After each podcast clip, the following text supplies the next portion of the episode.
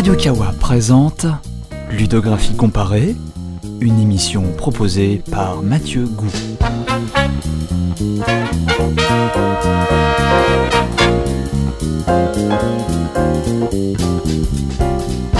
Thème de l'émission. Cette émission sera consacrée à la série de jeux Pokémon, et notamment aux jeux principaux sur console portable qui composent le cœur de la franchise. Les versions rouge, or, rubis, perle, etc. Il sera interrogé notamment le système des types et leur refondation successive, arc-boutant de leur gameplay. Première partie, présentation et problématique. Peut-être cela surprendra, peut-être que l'on trouvera cela parfaitement normal. Mais je suis, de cœur et depuis les origines, à la fin des années 1990, un Pokémaniac. Je considère la série canonique comme excellente dans son genre, avec ses défauts certes, mais au succès largement mérité. Le marché dérivé, sans doute, n'aide pas un nouveau venu à prendre les choses pour ce qu'elles sont. Aussi, permettez-moi de présenter, on ne peut plus succinctement, ce qu'est Pokémon. Pokémon est un jeu de rôle japonais, dans lequel les combats se font par l'intermédiaire de créatures diverses, les Pokémon, qui prennent la forme souvent d'animaux possédant des caractéristiques surnaturelles, et notamment la possibilité de contrôler les éléments. Les attaques des Pokémon, et les Pokémon eux-mêmes, possèdent effectivement ce que l'on appelle des types, des affinités élémentaires qui vont déterminer l'efficacité, ou la non-efficacité, d'une attaque particulière sur un type particulier. Les combinaisons élémentaires s'inspirent souvent des réalités de notre monde. Le feu inflige beaucoup de dégâts aux Pokémon plantes qui, en retour, sont forts contre l'eau qui éteint le feu, et ainsi de suite. Tous les types ne suivent pas ce triangle balancé, certains ont plus de faiblesses que d'autres, mais, globalement, les choses ont été faites de façon assez intelligente. La première génération de jeux proposait 15 types, et 15 types uniquement. Cela conduisait à certaines disparités malheureuses, comme le type Psy, qui n'avait pas de réelle faiblesse, à part insectes, mais ses Pokémon et ses attaques étaient alors rares ou peu puissantes, ou le type Dragon, qui était une horreur à combattre. Ce n'est pas pour rien que Peter, le maître de la Ligue Pokémon, s'en était fait une spécialité. Les générations suivantes décidèrent alors de rééquilibrer tout cela, et surtout d'ajouter des types aux Pokémon pour augmenter le domaine des possibles. La seconde génération, parent au plus pressé, créa les types Ténèbres, notamment forts contre Psy, et Acier, notamment fort contre la glace, un autre type alors très difficile à contrer. Enfin, la sixième génération vit l'apparition du type Fée, fort notamment contre les dragons. Aujourd'hui, 18 types existent donc, et cela n'a pas sans modification sensible de ce qui était jadis établi.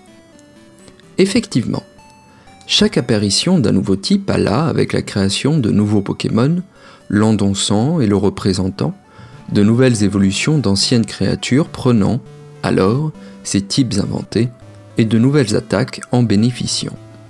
Les développeurs prirent cependant une décision supplémentaire après cela. Ils reprirent leurs travaux antérieurs et les modifièrent de façon à inclure ces détails dans les éléments des générations précédentes.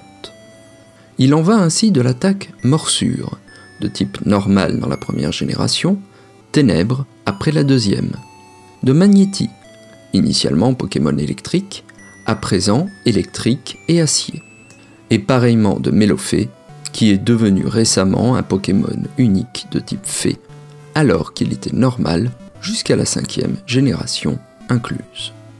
Ces adjonctions, rares certes, obligent néanmoins les habitués dont je puis faire partie à réapprendre certains aspects de leur jeu favori. Et les stratégies qui marchaient jadis peuvent ne plus être d'actualité, ce qui est d'un intérêt indéniable pour les compétitions qui se tiennent encore aujourd'hui. Ici, néanmoins, nous n'étudierons pas ces questions d'équilibrage. Nous nous concentrerons davantage sur l'impression laissée sur l'univers quant à ses rétro-écritures. nous peserons notre problématique comme suit. Quelle influence l'inclusion de nouveaux types a-t-elle sur l'univers des jeux Pokémon? Deuxième partie, les savoirs provoqués. Pour aborder notre problématique, il nous faut revenir à l'une de nos toutes premières définitions, si ce n'est la première donnée dans notre émission inaugurale concernant le jeu vidéo. Nous l'avions défini comme un ensemble sémiotiquement clos. Tout ce qui nous était utile pour le comprendre et le terminer se trouvant contenu dans ses limites. Nous pouvons prendre l'exemple d'un jeu Metroid. Dans ceci, certaines portes ne peuvent s'ouvrir avec notre arme de base. Pour les passer, il ne faut pas effectuer une action dans notre monde ou dans le monde du joueur, comme changer de chaîne de télévision ou brancher une nouvelle manette sur la console, mais trouver au sein du jeu, une autre arme pour outrepasser cet obstacle. Il en va de la grande majorité des jeux vidéo que nous connaissons. Et si ce n'est quelques cas limites ou intéressants, Metal Gear Solid, Silent Hill 3 ou Keep Talking and Nobody Explodes dont j'avais parlé dans le 33e numéro de cette émission, tous les jeux répondent à cette condition première et inaliénable. Mais les savoirs que nous pouvons avoir d'un univers de jeux vidéo peuvent être subdivisés en deux grandes catégories distinctes. Il y a tout d'abord les savoirs similaires à ceux que nous venons d'évoquer, c'est-à-dire des savoirs de gameplay. Ils permettent de jouer au jeu, tout simplement, mais ne sont pas transversaux, éventuellement au sein des dynasties ou des sagas, mais rien de plus. Ce n'est pas parce qu'il faut, mettons, sauter sur un ennemi pour le défaire dans Super Mario Bros, que nous pouvons faire de même dans Street Fighter. Il y a ensuite les savoirs liés à la diégèse du jeu, à son histoire interne peut-on dire. Tout ce qui concerne la narration du jeu sans implication directe sur son gameplay sera de cette catégorie. Il en va des cinématiques d'introduction, des terminaux d'ordinateur nous renseignant sur ceci et cela, et ainsi de suite. Notons que si un tel événement nous apprend quelque chose, mettons sur le point faible d'un ennemi, à l'instar de certains ordinateurs de Metroid Prime par exemple, alors ce sera pour nous un savoir de gameplay et non de narration, la précision étant intentionnellement dirigée vers une future victoire et non, spécifiquement, pour construire un univers. Ce qui est à noter, c'est que quel que soit le savoir, il peut nous être délivré sur deux modes. Il peut être induit ou il peut être provoqué. Le savoir induit est celui amené naturellement, à travers la pratique du jeu, et se sent qu'il y ait un commentaire sur son énonciation même. C'est le stage inaugural de Megaman X qui crée des situations dans lesquelles vous êtes tenu d'utiliser le rebond mural et ce sans vous dire explicitement que vous en avez la possibilité. Mais c'est également, mettons, la façon dont Shenmue peut construire son histoire selon notre présence à certains endroits et à certains moments dans la ville. Le savoir provoqué est, quant à lui, présenté comme tel et apparaît comme un commentaire sur le statut vidéoludique du jeu que nous parcourons, soumis à certaines règles, à certaines contraintes que le joueur doit connaître. Ce sont les tutoriaux écrits explicitement sur l'écran ou délivrés par un personnage tiers qui n'est point choqué de dire qu'il faut appuyer sur tel bouton ou telle touche pour produire cette action particulière. Ce sont les longues explications inutiles ou les rappels imbéciles d'éléments que les personnages sont censés connaître de fait, comme dans les plus mauvais des films. Quand bien même ces éléments ne sauraient composer l'essentiel d'un jeu, remarquons qu'un savoir induit produira une charmante impression comme si nous avions l'impression de découvrir seul quelque chose que, pourtant, l'on voulait nous faire découvrir. Un savoir provoqué en revanche sera perçu comme maladroit et évitable, quand bien même cela seul ne saurait préjuger de la qualité d'un jeu en lui-même. Troisième partie, ce que l'on sait déjà et ce que l'on ignore encore. S'il fallait cependant donner des bons et des mauvais points, la série Pokémon s'en sortirait bien mal, mais, à sa décharge, elle partage cela avec le genre du RPG auquel elle appartient de plein droit. Contrairement à des jeux qui peuvent induire leur connaissance par l'expérience même de leur gameplay, les jeux de rôle, au déroulement plus arbitraire que logique, se dévoilent uniquement par l'intermédiaire de différents textes, menus, discussions et tutoriels. Du moins, concernant leur mécanique principale. Il ne faut guère d'indications pour explorer la carte. L'empirisme nous permet d'ouvrir les menus et d'y naviguer. Mais la notion de point d'expérience, les magies que l'on peut acquérir et l'équipement que l'on peut, ou non, obtenir, ainsi que le principe du combat au tour par tour, répondent à des lois arbitrairement définies par les développeurs et qui évoluent de série en série de jeu en jeu. Quand bien même pourrait-on avoir une vague idée de ce qu'est un jeu de rôle lors du commencement de Pokémon rouge ou bleu, le principe même des types est des plus nébuleux. On pourrait aisément deviner les plus fréquents, la logique présidente aux relations les plus simples. Mais deviner que l'insecte est fort contre le psy, ou que le dragon endommage le dragon lui-même, c'est là une autre paire de manches. C'est la raison pour laquelle, notamment, la table des types était jadis donnée dans le mode d'emploi. Mais concernant Pokémon, Nintendo avait également une autre stratégie. Peut-être l'a-t-on oublié, mais la série animée Pokémon était une sorte de tutoriel géant susceptible de nous apprendre à jouer au jeu. Si elle s'est, aujourd'hui, émancipée de ce besoin, même si elle ne manque pas de nous présenter les nouvelles créatures des jeux ultérieurs, les tout premiers épisodes étaient consacrés au rudiment du gameplay. Affaiblir une créature pour la capturer, la paralyser, utiliser des objets, les méthodes d'évolution. Si le jeu expliquait cela par l'intermédiaire de différents textes, ceux-là furent toujours accessoires. Et si l'on accepte cette séquence, au début de la première génération, où un vieil homme nous montre les rudiments de la capture de créatures sauvages, rien ne sera plus jamais imposé aux joueurs. Pokémon, en ce sens, est d'une construction intéressante quant à ses problématiques. Il se fonde en réalité sur un principe du déjà su, en considérant qu'un joueur, représenté par un avatar au sein de l'univers, connaît tout ce qu'il y a à connaître sur le jeu. Le savoir est provoqué, certes, mais il est à discrétion, ce qui lui donne une belle impression d'induction. Comme rien n'est jamais proposé, tout semble aller de soi. Et même si ce tout ne peut parfaitement se deviner, nous sommes comme parfaitement inclus dans l'univers. Dans un monde où personne ne s'étonne de quoi que ce soit, l'on ne peut que faire semblant, nous-mêmes, d'y croire. C'est là une sensation très particulière, et sans doute faut-il connaître les jeux, les avoir pratiqués, pour se rendre compte de cela et il n'est pas interdit de voir dans cette façon d'écrire l'un des grands succès de la saga.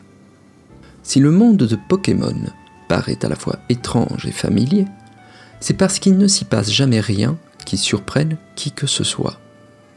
Et lorsque les événements les plus extravagants, visions de Pokémon légendaires, enfants devenant maîtres d'une ligue et de tous les champions y répondant, ne provoquent aucune réaction particulière, notre quête a du mal à être considéré comme exceptionnel.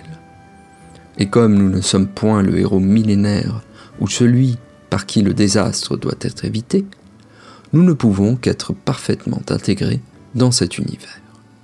En ce sens, nous sommes comme dans une situation intermédiaire, une sorte de chercheur si l'on peut dire. Nous sommes à la fois sachants de tout ce qui se sait et explorateurs de ce qui reste à connaître. Nous connaissons d'une façon ou d'une autre, le mélange des types et les capacités de nos créatures.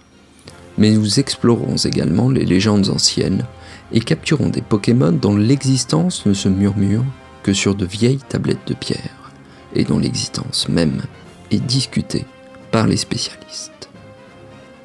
En ce sens, nous sommes des acteurs premiers de ce monde, et nous organisons, par notre parcours, les limites de sa compréhension.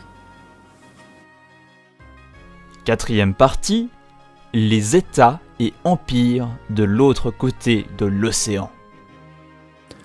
Partant, nous commençons une partie d'une génération de Pokémon avec la connaissance des parties ultérieures, De la même façon que nous pourrions arriver dans une nouvelle ville, après un déménagement, avec un savoir qui nous permet de rétablir l'eau, d'ouvrir le compteur électrique, de prendre les lignes de bus. Mais nous ignorons, par exemple, quelles sont les nouvelles créatures que nous rencontrerons, les nouvelles attaques qu'ils pourront avoir, les champions d'arène que nous aurons à affronter. Dans ces conditions, l'on saisit mieux alors la rétrocomposition dont nous parlions en introduction. Attribuer un nouveau type à un ancien Pokémon, c'est ajouter une règle supplémentaire à un domaine que l'on pensait maîtriser. C'est ajouter une complexité à une habitude que l'on pensait pourtant bien connaître. Brutalement, nous sommes comme décentrés dans notre pratique du jeu. Les choses sont présentées, une fois encore et selon ce que la série sait faire, comme allant de soi. Mais l'on se demande alors quel était le statut précédent de ces créatures. Si Manity, mettons, n'était qu'un Pokémon électrique à Kanto, lieu de son apparition dans la première génération. Et s'il devient métal et électrique à Est-ce à dire que les spécimens de cette région du globe développent un type supplémentaire au regard des précédents? Mais lorsque, dans Pokémon Or, nous revenons à Kanto et qu'il a toujours ce type. Il convient de reconnaître alors soit que ce monde était initialement imparfait, soit qu'il a avancé sans notre concours. Définir un jeu vidéo comme un ensemble sémiotiquement fermé, je le rappelle ici, c'est le considérer tel quel du point de vue de son gameplay, mais non du point de vue de son histoire. Et même si la majorité des jeux narratifs placent le héros c'est-à-dire l'avatar du joueur, au centre de tous les événements, nous voyons que dans la série Pokémon, le joueur agissant n'est pas l'unique focus de l'aventure. Il fait partie d'un tout complexe, et bien que nous le contrôlions, il n'est pas exceptionnel par sa mature, mais plutôt par ses actions potentielles. Il en va ainsi de la toute dernière génération, dans laquelle le joueur, nouvel arrivant dans un archipel tropical, deviendra finalement le premier maître de la ligue nouvellement créée dans ce pays, et ce tandis que rien, au commencement du jeu, ne l'invitait à le devenir. Amuse-toi bien, nous disait simplement notre mère dans l'introduction de notre partie. Quelque part, nous pouvons dire que ces attributions rétroactives de type, que ce soit pour les Pokémon ou les attaques elles-mêmes, ne sont pas seulement des façons faciles d'améliorer la balance des jeux ultérieurs ou de réparer, un peu tardivement, des inconsistances de design. Nous l'interprétons aussi comme une illustration du credo de ces jeux. Je cite Il y a beaucoup de mystères entourant les Pokémon. C'est effectivement un mot qui est incessamment répété dans ces jeux. Il y a beaucoup de choses mystérieuses, inconnues, concernant les Pokémon on ignore combien il peut en exister. Mew, après tout, était une légende avant qu'un concours ou un bug ne vienne le dévoiler dans la première génération, bien après la dernière entrée du Pokédex. Dans la seconde génération, l'on trouvait le héros de la première, Red, explorant une montagne et cherchant on ne sait quoi, car il n'y avait là ni ruines antiques, ni badge à claner. Dans la troisième, des temples fermés par des langages en braille que personne n'a jamais réussi à déchiffrer, et ainsi de suite. Le monde de Pokémon est présenté comme un mystère que personne n'a jamais réussi à explorer en profondeur. Tant et si bien que la recherche scientifique, si l'on peut dire, de cet univers avance progressivement. Tout se passe comme si le joueur découvrait, au même titre que les héros qu'il incarne, ces nouveautés son monde progressivement change et devient plus complexe, tout comme le monde a pu changer autour de nous lors de l'invention de l'informatique ou de la découverte des atomes. Et ce qui était un savoir de gameplay devient en réalité un savoir diégétique. Jouer à Pokémon revenant, in fine plus qu'ailleurs, à en savoir davantage sur l'histoire et l'univers de la série. Cinquième partie de la succession générationnelle. Parler de cela, c'est aussi aborder la question du terme de génération pour décrire les différentes itérations de la saga Pokémon.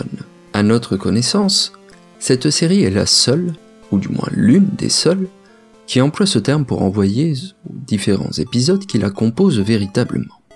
On parle de première, deuxième, troisième génération, et ainsi de suite. Mais que faut-il entendre derrière ce terme? On ne l'emploie pas pour parler, mettons, des jeux Mario, des Final Fantasy ou des Metal Gear.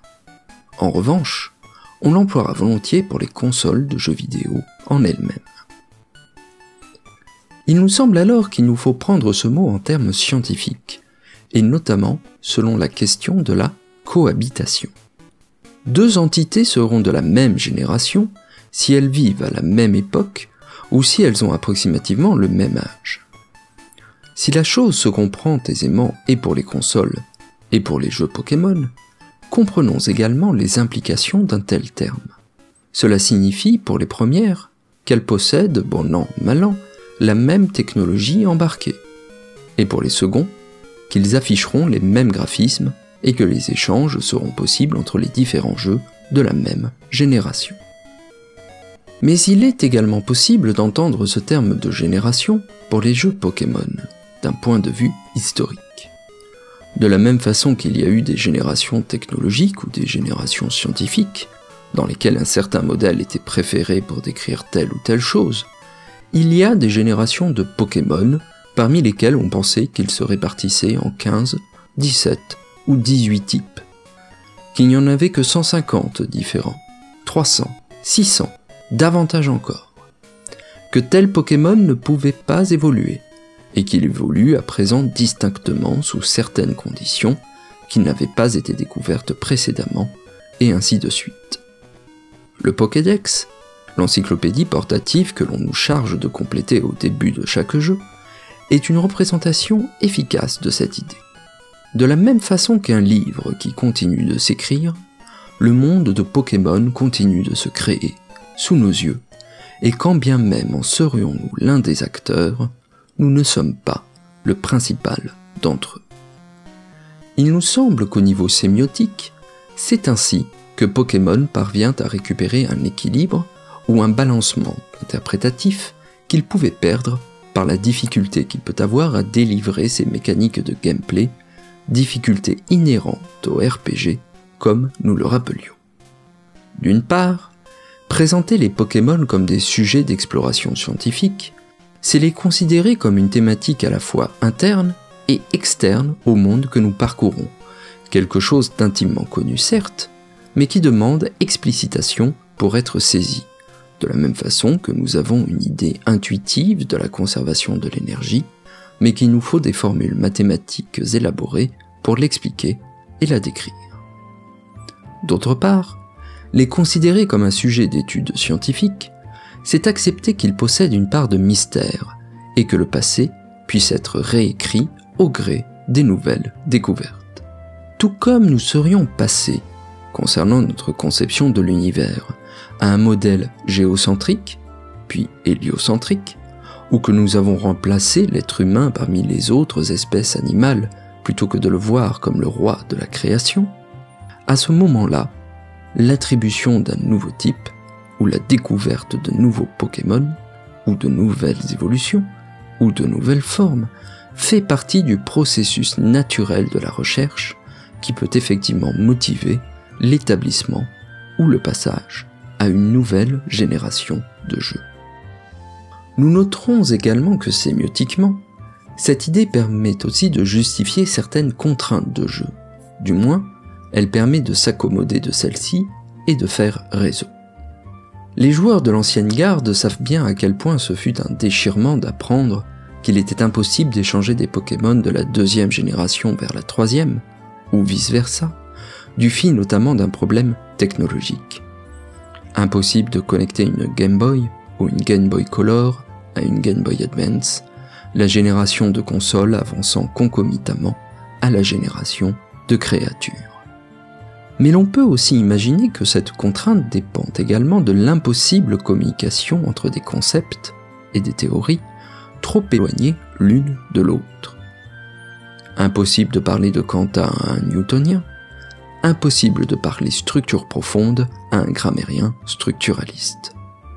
Non qu'ils ne peuvent saisir ces idées, mais elles ne peuvent rentrer dans un modèle qui, au-delà, fonctionne jusqu'à un certain point.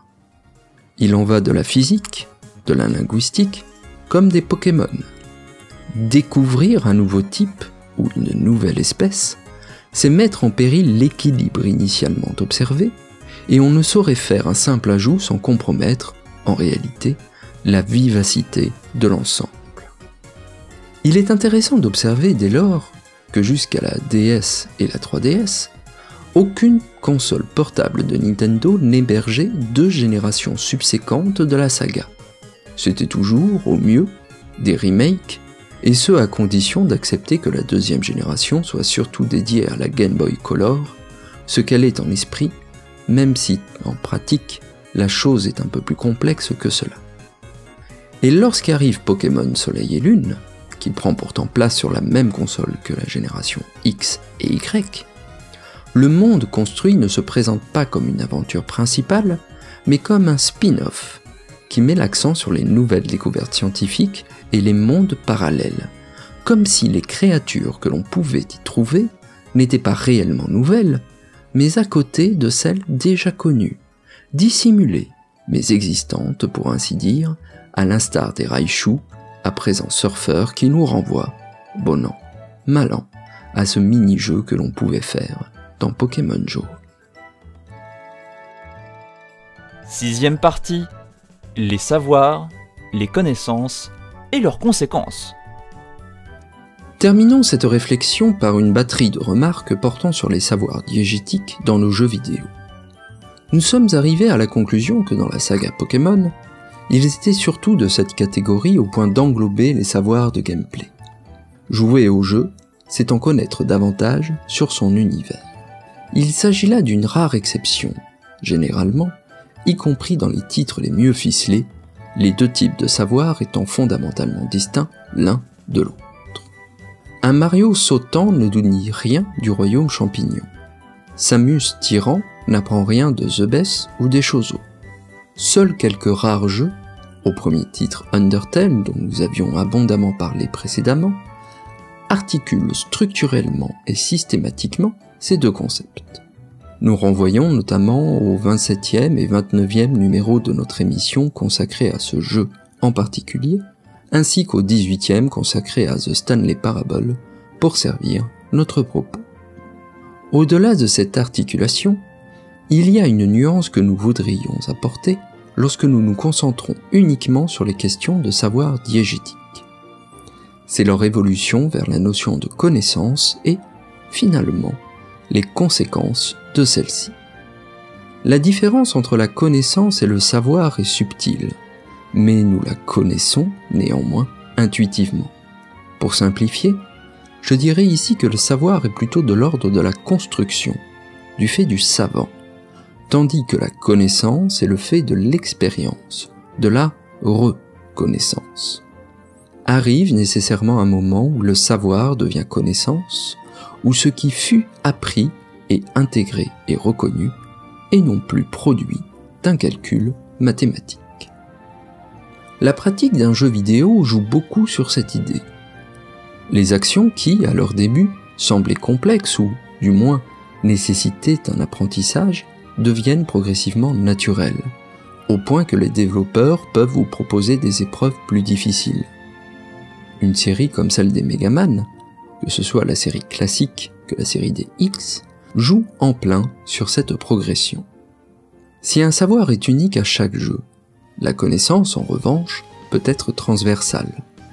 La connaissance précédente d'un jeu d'une certaine série, et à condition qu'il n'évolue pas du tout au tout vis-à-vis du précédent, les exemples sont rares, mais l'on citera pour mémoire Super Mario Bros. 2 vis-à-vis -vis de Super Mario Bros, ou encore Rayman 2 au regard de Rayman, facilite l'introduction à un nouvel épisode même si, finalement, les développeurs devront traiter leur jeu comme s'il s'agissait du premier auquel avait accès le joueur.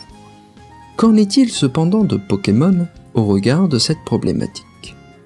On le saura, de l'extérieur, les choses n'évoluent guère et les connaissances de jeu en jeu et de titre en titre, en sont comme stabilisés. Mais ces petites modifications que nous avons observées, l'inclusion de nouveaux types, décentrent l'ensemble, remettent en question cette connaissance. On s'imagine telle attaque efficace contre telle créature. Mais avec ce nouveau type inclus, ne développe-t-elle point une résistance? Ou ne possède-t-elle pas à présent une attaque susceptible de me blesser plus qu'auparavant?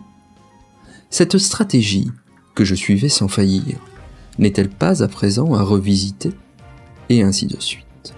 Il nous semble que ces frémissements, qui n'y paraissent pas pour un œil extérieur, c'est aussi une critique légitime, quoi de plus identique que deux jeux Pokémon, du moins en apparence, sont plus profonds qu'ils n'y paraissent. Sans pour autant distribuer les points et dire que les changements entre deux générations de cette série sont plus sensibles que, mettons, ceux séparant deux itérations de Call of Duty ou de Final Fantasy, remarquons cependant qu'ils sont d'un autre ordre que ceux séparant deux itérations de Super Mario Bros. ou de The Legend of Zelda, dans la mesure où ils engagent directement notre pratique du jeu, la façon dont nous affrontons les situations et nos réponses à celles-ci. Il y a comme la volonté de constamment mettre en péril nos connaissances pour les retransformer en savoir, c'est-à-dire nous remettre dans une pratique active des mécanismes de jeu.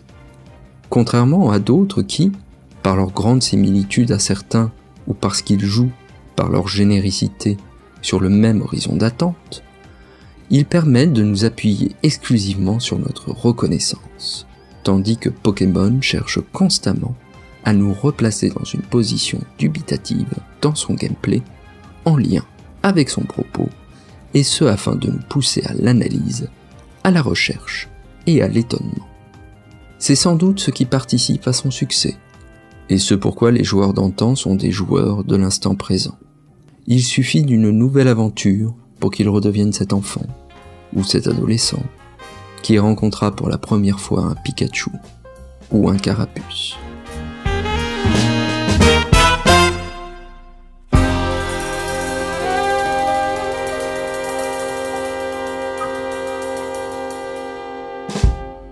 Toi, auditeur, tu es en quête d'un rendez-vous mensuel qui parle dans les longueurs de toutes tes passions Tu cherches une fenêtre vers tout ce que le Japon peut faire, même de plus barré et niché Ne cherche plus LOL Japon est un podcast long format animé par Amo et Concombre mêlant bromance et japonaiserie, dédié aux animés, manga et leur industrie, jeux, cinéma. Tout y passe en statut culturel, dossier et quatre rubriques qui changent à chaque numéro. Aucune limite de temps, de ton ou de genre, avec des invités ou non. LOL Japon est un podcast mensuel disponible sur Radio Kawa, iTunes et les applications dédiées, diffusé en direct un vendredi par mois. Plus c'est long, plus c'est bon. Tout, est, bon dans, le Japon. Vous aimez les émissions produites par Radio Kawa et vous aimeriez pouvoir nous donner un petit coup de pouce Rendez-vous sur patreon.com slash radiokawa et devenez mécène de nos émissions en public, de notre nouveau matériel et de bien d'autres projets visant à améliorer le Radiokawa que vous connaissez et que vous aimez. Radiokawa ne touche aucun revenu publicitaire, alors à vous de jouer sur patreon.com slash radiokawa.